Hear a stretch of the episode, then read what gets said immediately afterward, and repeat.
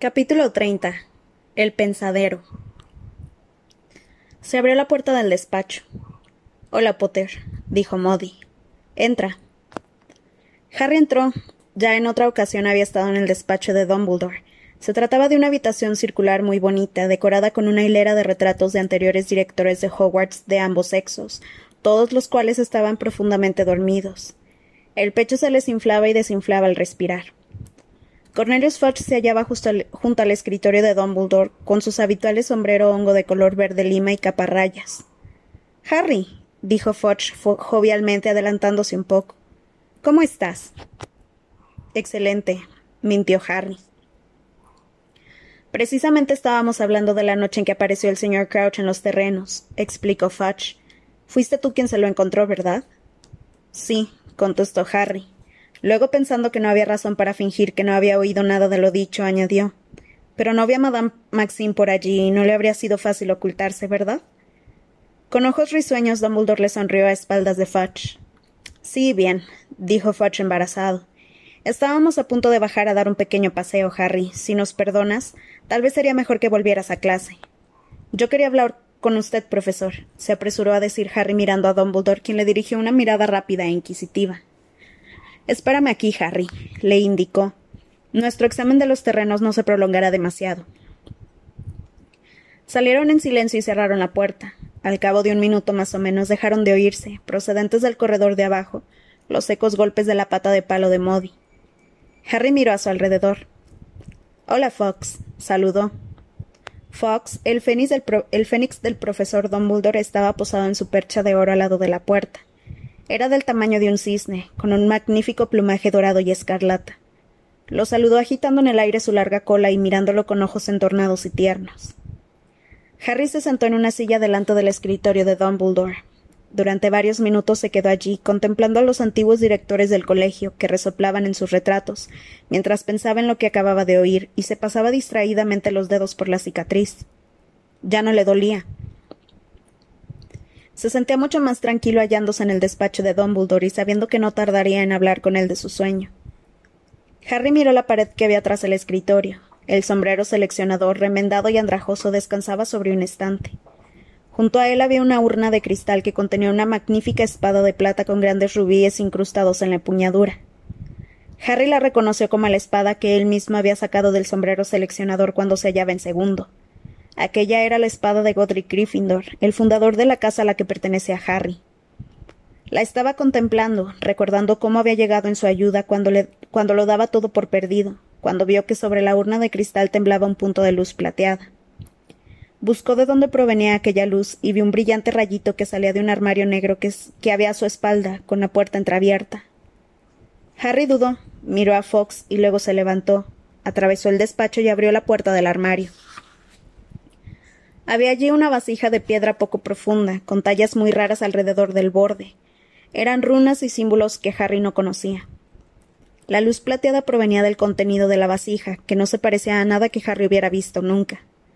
No hubiera podido decir si aquella sustancia era un, líquido o un gas. Era de color blanco brillante, plateado, y se movía sin cesar. La superficie se agitó como el agua bajo el viento, para luego separarse formando nubecillas que se, que se arremolinaban. Daba la sensación de ser luz licuada o viento solidificado. Harry no conseguía comprenderlo. Quiso tocarlo, averiguar qué tacto tenía, pero casi cuatro años de experiencia en el mundo mágico le habían enseñado que era muy poco prudente meter la mano en un recipiente lleno de una sustancia desconocida. Así que sacó la varita de la túnica, echó una ojeada nerviosa al despacho, volvió a mirar el contenido de la vasija y lo tocó con la varita. La superficie de aquella cosa plateada comenzó a girar muy rápido.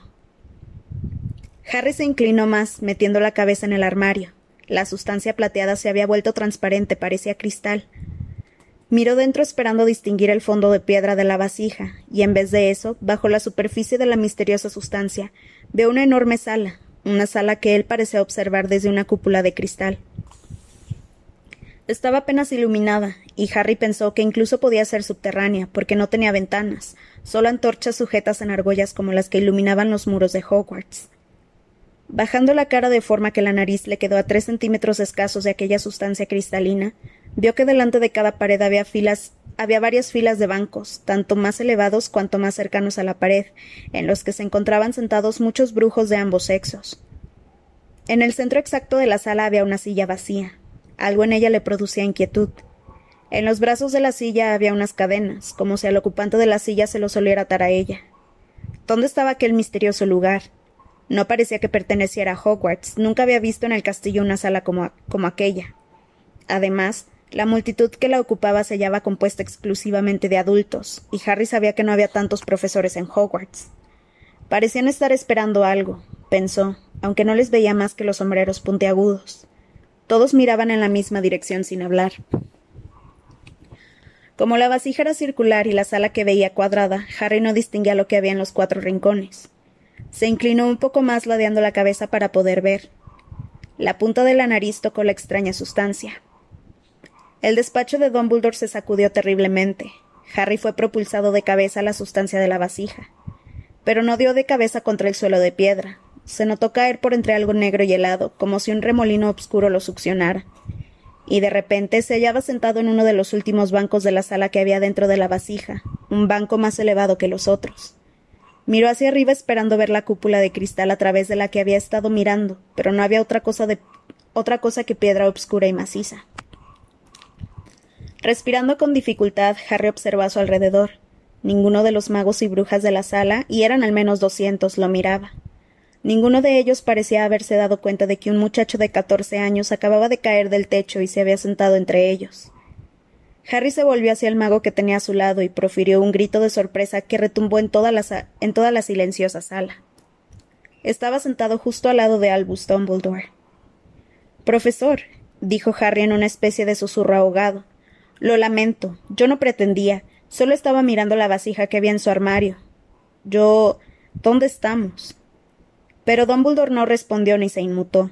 Hizo caso omiso de Harry. Como todos los demás estaba vuelto hacia el rincón más alejado de la sala, en la que había una puerta. Harry miró a Dumbledore desconcertado, luego a toda la multitud que observaba en silencio y de nuevo a Dumbledore, y entonces comprendió.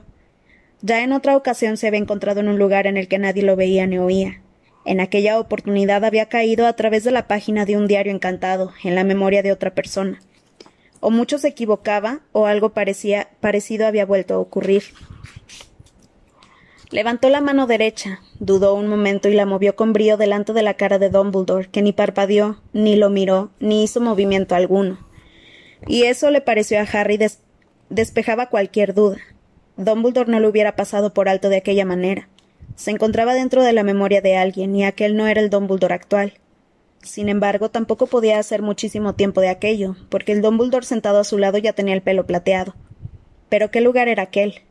¿Qué era lo que aguardaban todos aquellos magos? Observó con detenimiento. La sala tal como había supuesto al observarla desde arriba era seguramente subterránea. Pensó que, de hecho, tenía más de mazmorra que de sala.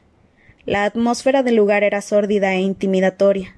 No había cuadros en las paredes, ni ningún otro tipo de decoración, solo aquellas apretadas filas de bancos que se elevaban escalonadamente hacia las paredes, colocados para que todo el mundo tuviera una clara visión de la silla de las cadenas. Antes de que Harry pudiera llegar a una conclusión sobre el lugar en que se encontraba, oyó pasos. Se abrió la puerta del rincón y entraron tres personas, o por lo menos uno de ellos era una persona, porque los otros dos que lo flanqueaban eran dementores. Notó frío en las tripas. Los dementores eran criaturas altas que ocultaban la cara bajo una capucha. Se dirigieron muy lentamente hacia el centro de la sala, donde estaba la silla, agarrando cada uno, con sus manos de aspecto putrefacto, uno de los brazos del hombre. Este parecía a punto de desmayarse, y Harry no se lo podía reprochar. No estando más que en la memoria de alguien, los dementores no le podían causar ningún daño, pero recordaba demasiado bien lo que hacían. La multitud se echó un poco para atrás cuando los dementores colocaron al hombre en la silla con las cadenas, para luego salir de la sala. La puerta se cerró tras ellos. Harry observó al hombre que habían conducido hasta la silla, y vio que se trataba de Karkaroff. A diferencia de Dumbledore, Karkaroff parecía mucho más joven. Tenía negros el cabello y la perilla. No llevaba sus lustrosas pieles, sino una túnica delgada y raída. Temblaba, ante los ojos de Harry las cadenas de los brazos de la silla emitieron un destello dorado, y solas se enroscaron como serpientes en torno a sus brazos, sujetándolo a la silla. Igor Karkarov, dijo una voz seca que provenía de la izquierda de Harry. Este se volvió y vio al señor Crouch de pie ante el banco que había a su lado. Crouch tenía el pelo oscuro, el rostro mucho menos arrugado y parecía fuerte y enérgico. Se lo ha traído a este lugar desde Azkaban para prestar declaración ante el Ministerio de Magia. Usted nos ha dado a entender que dispone de información importante para nosotros. Sujeto a la silla como estaba, Karkaroff se enderezó cuanto pudo. Así es, señor, dijo, y aunque la voz le temblaba, Harry pudo percibir en ella el conocido deje empalagoso. Quiero ser útil al ministerio. Quiero ayudar. Sé. sé que el ministerio está tratando de atrapar a los últimos partidarios del señor tenebroso. Mi deseo es ayudar en todo lo que pueda. Se escuchó un murmullo en los bancos. Algunos de los magos y brujas examinaban a Karkaroff con interés, otros con declarado recelo. Harry oyó muy claramente y procedente del otro lado de Dumbledore una voz gruñona que le resultó conocida y que pronunció la palabra escoria. Se inclinó hacia adelante para ver quién estaba al otro lado de Dumbledore. Era Ojo Loco Modi, aunque con aspecto muy diferente. No tenía ningún ojo mágico, sino dos normales, ambos fijos en Cárcaro y relucientes de rabia. Crouch va a soltarlo, musitó Modi dirigiéndose a Dumbledore. Ha llegado a un trato con él, me ha costado seis meses encontrarlo y Crouch va a dejarlo marchar con tal de que pronuncie suficientes nombres nuevos. Si por mí fuera, oiríamos su información y luego lo mandaríamos de vuelta con los dementores. Por su larga nariz aguileña, Dumbledore emitió un pequeño resoplido en señal de desacuerdo. Ah, se me olvidaba. No te gustan los dementores, ¿verdad, Albus? dijo Modi con sarcasmo. No, reconoció Dumbledore con tranquilidad. Me temo que no. Hace tiempo que pienso que el Ministerio se ha equivocado al aliarse con semejantes criaturas. Pero con escoria semejante, replicó Modi en voz baja. Dice usted, Karkaroff, que tiene nombres que ofrecernos, dijo el señor Crouch. Por favor, déjenos oírlos. Tienen que comprender, se apresuró a decir Karkaroff, que el que no debe ser nombrado actuaba siempre con el secretismo más riguroso. Prefería que nosotros, quiero decir sus partidarios, y ahora lamento muy profundamente haberme contado entre ellos, no te enrolles, dijo Modi con desprecio. No supiéramos los nombres de todos nuestros compañeros. Él era el único que nos conocía a todos. Muy inteligente por su parte, para evitar que gente como tú, Karkaroff, pudiera delatarlos a todos, murmuró Modi. Aún así usted dice que dispone de algunos nombres que ofrecernos, observó el señor Crouch nuevamente. Sí, sí, contestó Karkaroff entrecortadamente y son hombres de partidarios importantes, gente a la que vi con mis propios ojos cumpliendo sus órdenes. Ofrezco al Ministerio esta información como prueba de que renuncio a él plena y totalmente, y que me embarga un arrepentimiento tan profundo que a duras penas puedo. ¿Y esos nombres son? lo cortó el señor Crouch. Karkaroff tomó aire. Estaba Antonin Dolohov, declaró. Lo, lo vi torturando un sinfín de muggles y de gente que no era partidaria del señor tenebroso. Y lo ayudaste a hacerlo murmuró Modi. Ya hemos atrapado a Dolohov, dijo Crouch. Fue apresado poco después de usted. ¿De verdad? exclamó Karkarov abriendo los ojos. Me, me alegro de escucharlo. Pero no, estaba, pero no daba esa impresión. Harry se dio cuenta de que la noticia era para él un duro golpe, porque significaba que uno de los nombres que tenía preparados carecía de utilidad. ¿Hay más? preguntó Crouch con frialdad.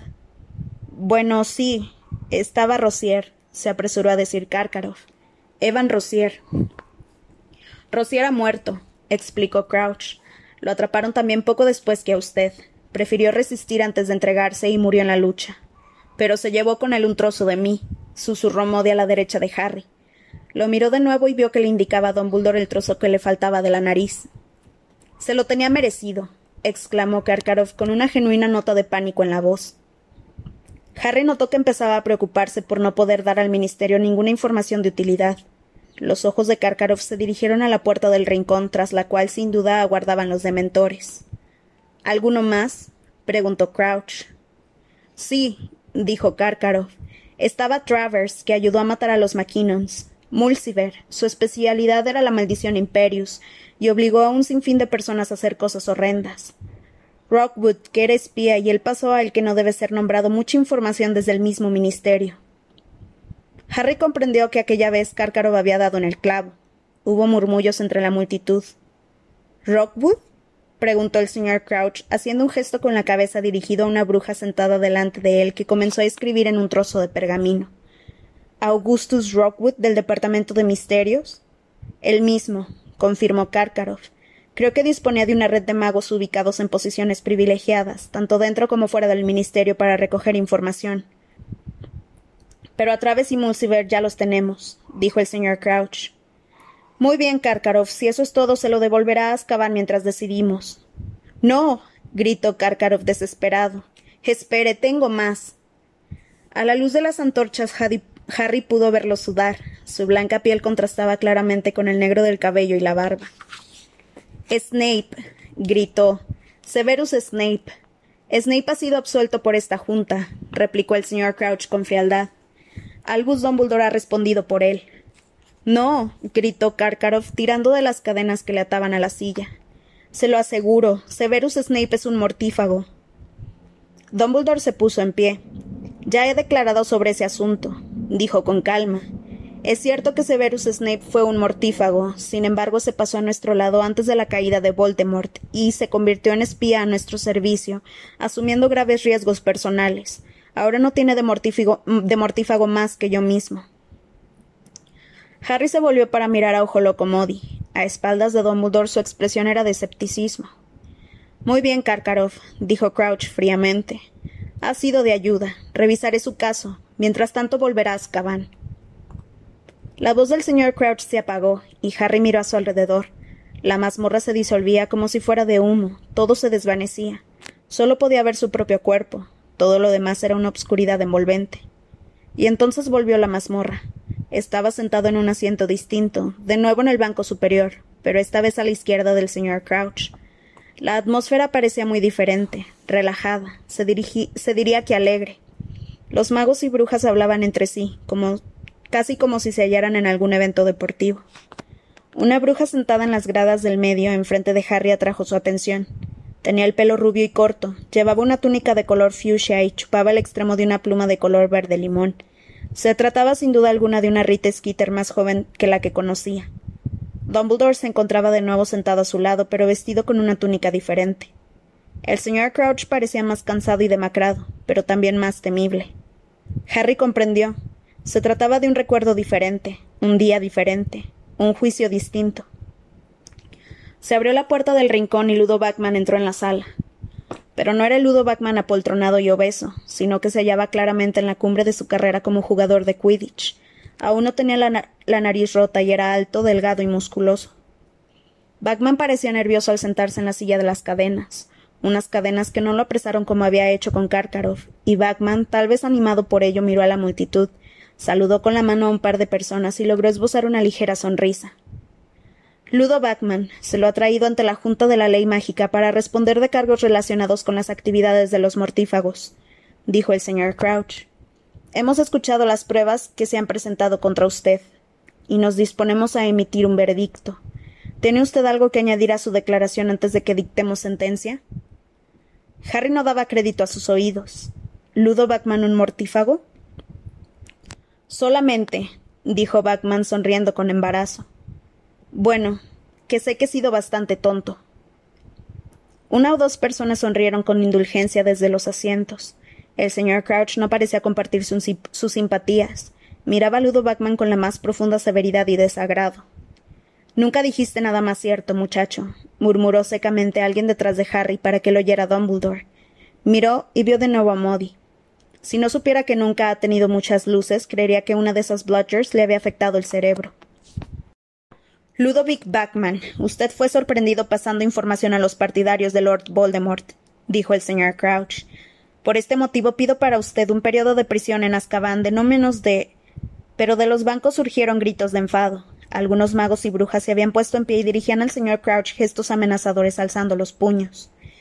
Pero ya les he dicho que yo no tenía ni idea, gritó Backman de todo corazón por encima de la algarabía, abriendo más sus redondos ojos azules. Ni la más remota idea. Rockwood era un amigo de la familia, ni se me pasó por la cabeza que pudiera estar en tratos con quien ustedes saben. Yo creía que la información era para los nuestros. Y Rockwood no paraba de ofrecerme un puesto en el ministerio para cuando mis días en el Quidditch hubieran concluido, ya saben. No puedo seguir parando Bludgers con la cabeza el resto de mi vida, ¿verdad? Hubo risas entre la multitud. Se someterá a votación, declaró con frialdad el señor Crouch. Se volvió hacia la derecha de la mazmorra. El jurado tendrá la bondad de alzar la mano. Los que estén a favor de la pena de prisión. Harry miró hacia la derecha de la mazmorra. Nadie levantaba la mano. Muchos de los magos y brujas de la parte superior de la sala empezaron a aplaudir. Una de las brujas del jurado se puso en pie. ¿Sí? preguntó Crouch. Simplemente querríamos felicitar al señor Backman por su espléndida actuación dentro del equipo de Inglaterra en el partido contra Turquía del, pasado sábado, dijo la bruja con voz entrecortada. El señor Crouch parecía furioso. En aquel momento la mazmorra vibraba con los aplausos. Backman respondió a ellos poniéndose en pie, inclinándose y sonriendo. Una infamia, dijo Crouch al sentarse junto a Dumbledore mientras Backman salía de la sala. Claro que Rothbuck le iba a dar un puesto. El día en que Ludo Backman entre en el ministerio será un, un día muy triste. Y la sala volvió a desvanecerse. Cuando reapareció, Harry observó a su alrededor. Él y Dumbledore seguían sentados al lado del señor Crouch, pero el ambiente no podía ser más distinto. El silencio era total, roto solamente por los ecos sollozos de una bruja menuda y frágil que se hallaba al lado del señor Crouch. Con manos temblorosas se apretaba un pañuelo contra la boca. Harry miró a Crouch y lo vio más demacrado y pálido que nunca. En la ciencia apreciaban las contracciones de un nervio. Tráiganlos, ordenó, y su voz retumbó en la silenciosa mazmorra. La puerta del rincón volvió a abrirse. Aquella vez entraron seis dementores flaqueando a un grupo de cuatro personas. Harry vio que todo el mundo se volvía a mirar, se volvía a mirar al señor Crouch. Algunos cuchicheaban. Los dementores colocaron al grupo en cuatro sillas con cadenas que habían puesto en el centro de la mazmorra. Había un hombre robusto que miró a Crouch inexpresivamente, otro hombre más delgado y de aspecto nervioso, cuyos ojos recorrían la multitud, una mujer con cabello negro, brillante y espeso, y párpados caídos, que se sentó en la silla de cadenas como si fuera un trono, y un muchacho de unos veinte años que parecía petrificado. Estaba temblando y el, y el pelo color de paja le caía sobre la cara de piel blanca como la leche y espesa. La bruja menuda sentada al lado de Crouch comenzó a balancearse hacia atrás y hacia adelante con su asiento, lloriqueando sobre el pañuelo. Crouch se levantó, miró a los cuatro que tenía ante él con expresión de odio. Se los ha traído ante la Junta de la Ley Mágica, dijo pronunciando con claridad, para que podamos juzgarlos por crímenes tan atroces. Padre, suplicó el muchacho del pelo color paja. Por favor, padre. Que raramente este juzgado ha oído otros semejantes, siguió Crouch, hablando más alto para ahogar la voz de su hijo. Hemos oído las pruebas presentadas contra ustedes. Los cuatro están acusados de haber capturado a un auror, Frank Longbottom, y haberlo sometido a la maldición Cruciatus por creerlo en conocimiento del paradero actual de su jefe exiliado, el que no debe ser nombrado. Yo no, padre, gritó el muchacho encadenado. Yo no fui, padre, lo juro. No vuelvas a enviarme con los dementores. Se los, acusa se los acusa también, continuó el señor Crouch, de haber usado la maldición Cruciatus contra la mujer de Frank Longbottom cuando él no les proporcionó la información Planearon restaurar en el poder a el que no debe ser nombrado y volver a la vida de violencia que presumiblemente llevaron ustedes mientras él fue poderoso. Ahora pido al jurado. Madre. gritó el muchacho, y la bruja menuda que estaba junto a Crouch sollozó con más fuerza. No lo dejes, madre, yo no lo hice, yo no fui. Pido a los miembros del jurado, prosiguió el señor Crouch, que levanten las manos y creen, como yo, que estos crímenes merecen la cadena perpetua en Azkaban. Todos a la vez los magos y las brujas del lado de la derecha levantaron las manos. La multitud de la parte superior prorrumpió en, aplausos, tal, tal cual habían hecho con Backman, con el entusiasmo plasmado en la cara. El muchacho gritó con desesperación. No, madre, no, yo no lo hice, no lo hice, no sabía. No me envíes allí, por favor, no los dejes. Los dementores volvieron a entrar en la sala. Los tres compañeros del muchacho se levantaron con serenidad de las sillas. La mujer de los párpados caídos miró a Crouch y vociferó. El señor tenebroso se alzará de nuevo, Crouch. Échenos a Azkaban, podemos esperar. Se alzará de nuevo y vendrá a buscarnos. Nos recompensará más que a ningún otro de sus partidarios. Solo nosotros le hemos sido fieles. Solo nosotros hemos tratado de encontrarlo. El muchacho, en cambio, se debatía contra los dementores, aun cuando Harry notó que el frío poder absorbente de estos empezaba a afectarlo. La multitud los insultaba, algunos puestos en pie, mientras la mujer salía de la sala con decisión y el muchacho seguía luchando. Soy tu hijo, le gritó al señor Crouch. Por favor, padre. Tú no eres hijo mío, chilló el señor Crouch con los ojos repentinamente desorbitados. Yo no tengo ningún hijo. La bruja menuda que estaba a su lado lanzó un gemido ahogado y se desplomó en el asiento. Se había desmayado Crouch. Se había desmayado. Crouch no parecía haberse dado cuenta. Llévenselos, ordenó Crouch a los dementores salpicando saliva. Llévenselos y que se pudran ahí. Padre, yo no tengo nada que ver. Por favor, padre. Creo, Harry, que ya es hora de volver a mi despacho, le dijo alguien al oído. Se sobresaltó, miró a un lado y luego al otro. Había un Albus Dumbledore sentado a su derecha que observaba cómo se llevaban los dementores al hijo de Crouch y otro Albus Dumbledore a su izquierda mirándolo a él. Vamos, le dijo el Dumbledore de la izquierda agarrándolo del codo. Harry notó que se elevaba en el aire. La mazmorra se desvaneció. Por un instante la obscuridad fue total, y luego sintió como si diera una voltereta a cámara lenta y se posara de, de, pronto sobre sus pies, en lo que parecía la luz cegadora del soleado despacho de Dumbledore. La vasija de piedra brillaba en el armario, delante de él, y a su lado se encontraba Albus Dumbledore. Profesor, dijo Harry con voz entrecortada, Sé que no debería. Yo no pretendía. La puerta del armario estaba algo abierta y. Lo comprendo perfectamente, lo tranquilizó Dumbledore. Levantó la vasija, la llevó a su escritorio, la puso sobre la superficie pulida y se sentó en la silla detrás de la mesa. Con una seña le indicó a Harry que tomara asiento enfrente de él. Harry lo hizo sin dejar de mirar la vasija de piedra. El contenido había vuelto a su estado original, blanco plateado, y se arremolinaba y agitaba bajo su atenta mirada. ¿Qué es? preguntó con voz temblorosa. ¿Esto? Se llama pensadero, explicó Dumbledore. A veces me parece, y estoy seguro de que tú también conoces esa sensación, que tengo demasiados pensamientos y recuerdos metidos en el cerebro. Eh, dijo Harry, que en realidad no podía decir que hubiera sentido nunca nada parecido. En esas ocasiones, siguió Dumbledore señalando la vasija de piedra, uso el pensadero, no hay más que abrir el grifo de los pensamientos que sobran, verterlos en la vasija y examinarlos a placer.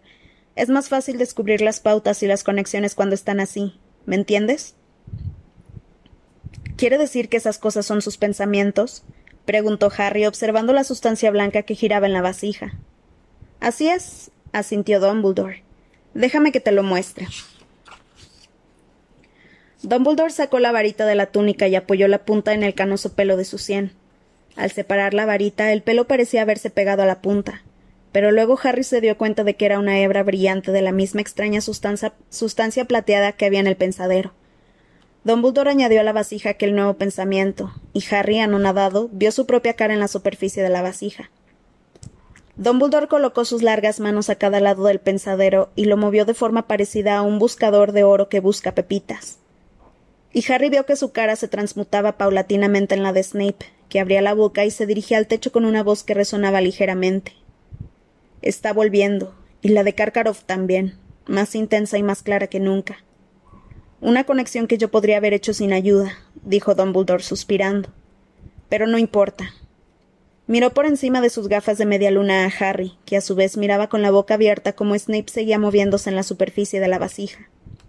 Estaba utilizando el pensadero cuando llegó el señor Fudge a nuestra cita y lo guardé apresuradamente, Supongo que no dejé bien cerrado el armario. Es lógico que atrajera tu atención. Lo siento, murmuró Harry. Dumbledore movió la cabeza a los lados. La curiosidad no es pecado, dijo, pero tenemos que ser cautos con ella, claro. Frunciendo el entrecejo ligeramente, tocó con la punta de la varita los pensamientos que había en la vasija. Al instante surgió una chica rolliza y enfurroñada de unos dieciséis años que empezó a girar despacio, con los pies en la vasija.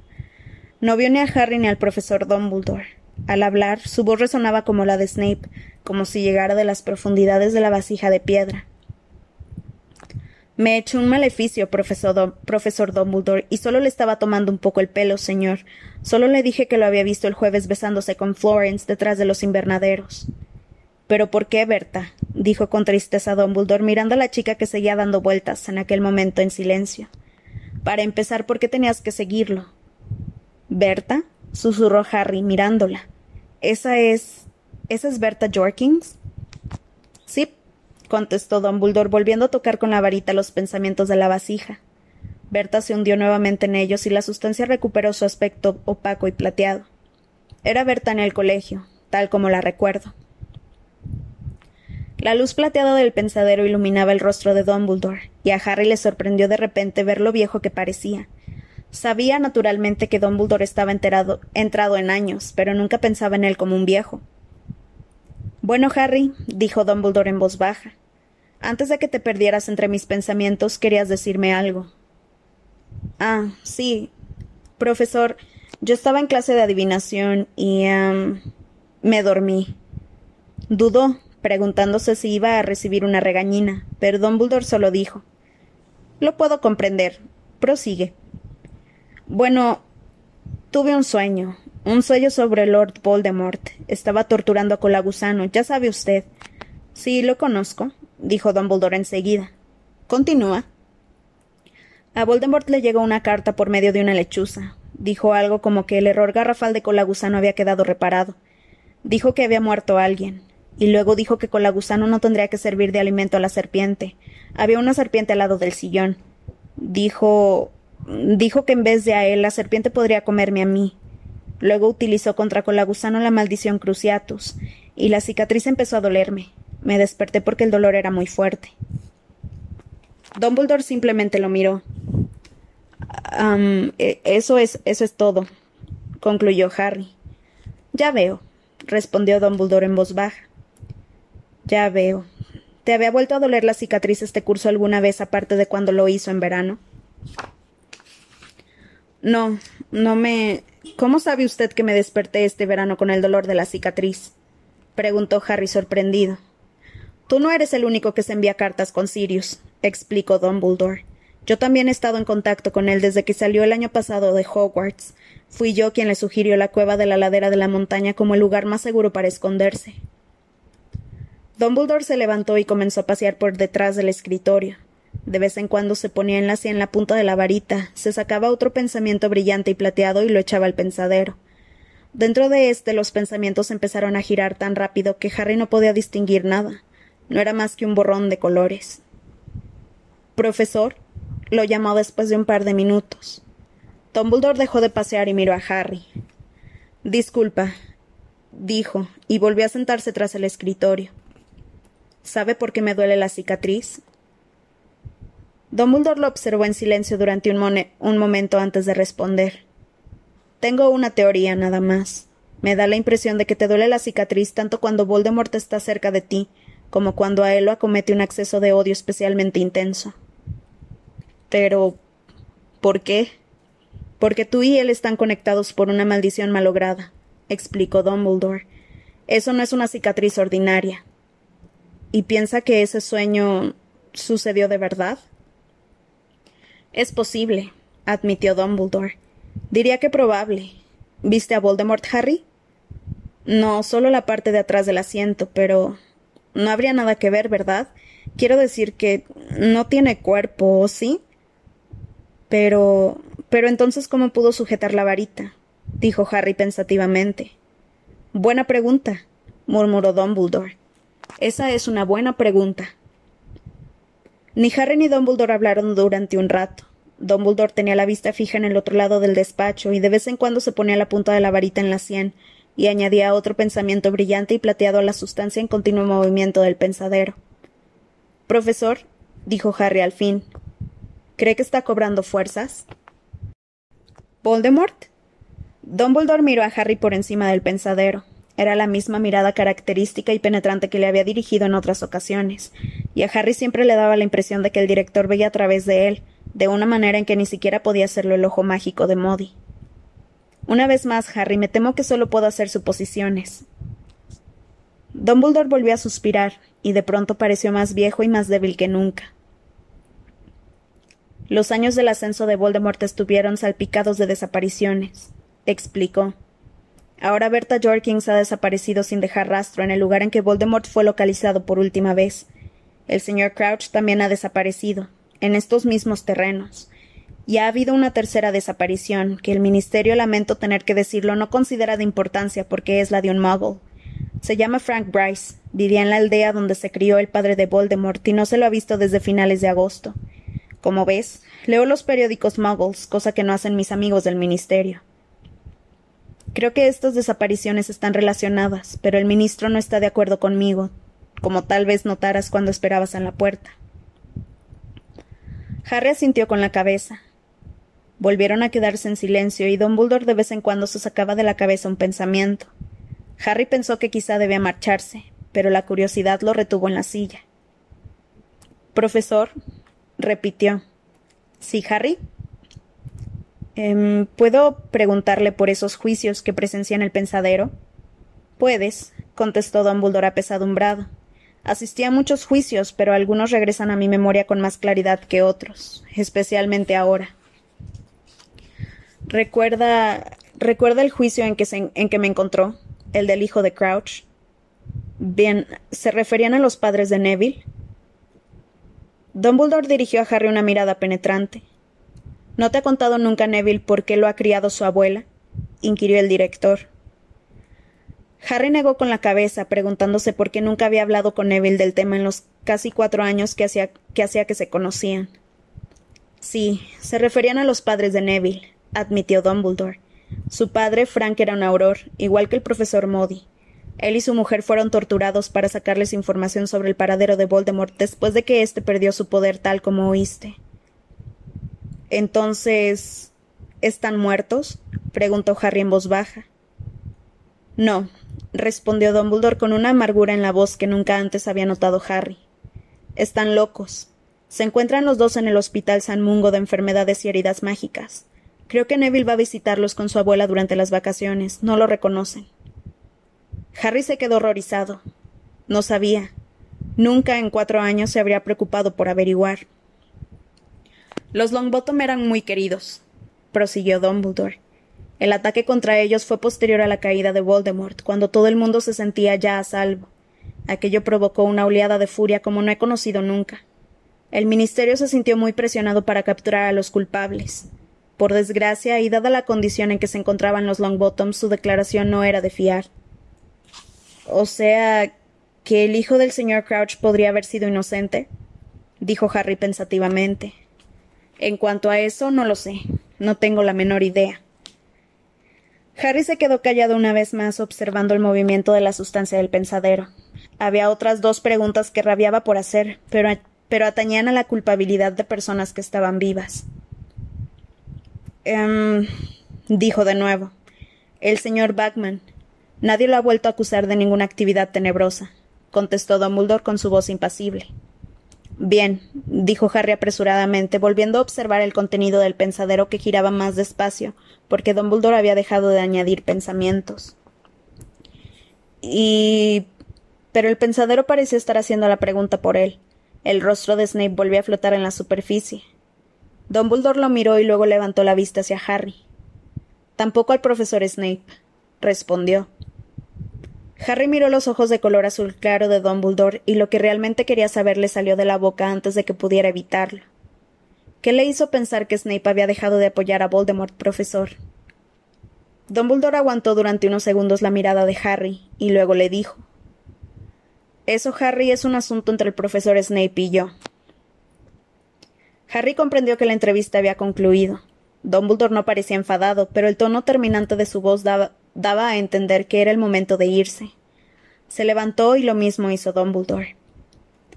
Harry lo llamó cuando éste se hubo acercado a la puerta. Por favor, no digas a nadie lo de los padres de Neville. Tiene derecho a contarlo él cuando esté preparado. Sí, profesor, respondió volviéndose para salir. Y. Harry miró hacia atrás. Dumbledore estaba sobre el pensadero con la cara iluminada desde abajo por la luz plateada y parecía más viejo que nunca. Miró por un momento a Harry y le dijo Buena suerte en la tercera prueba.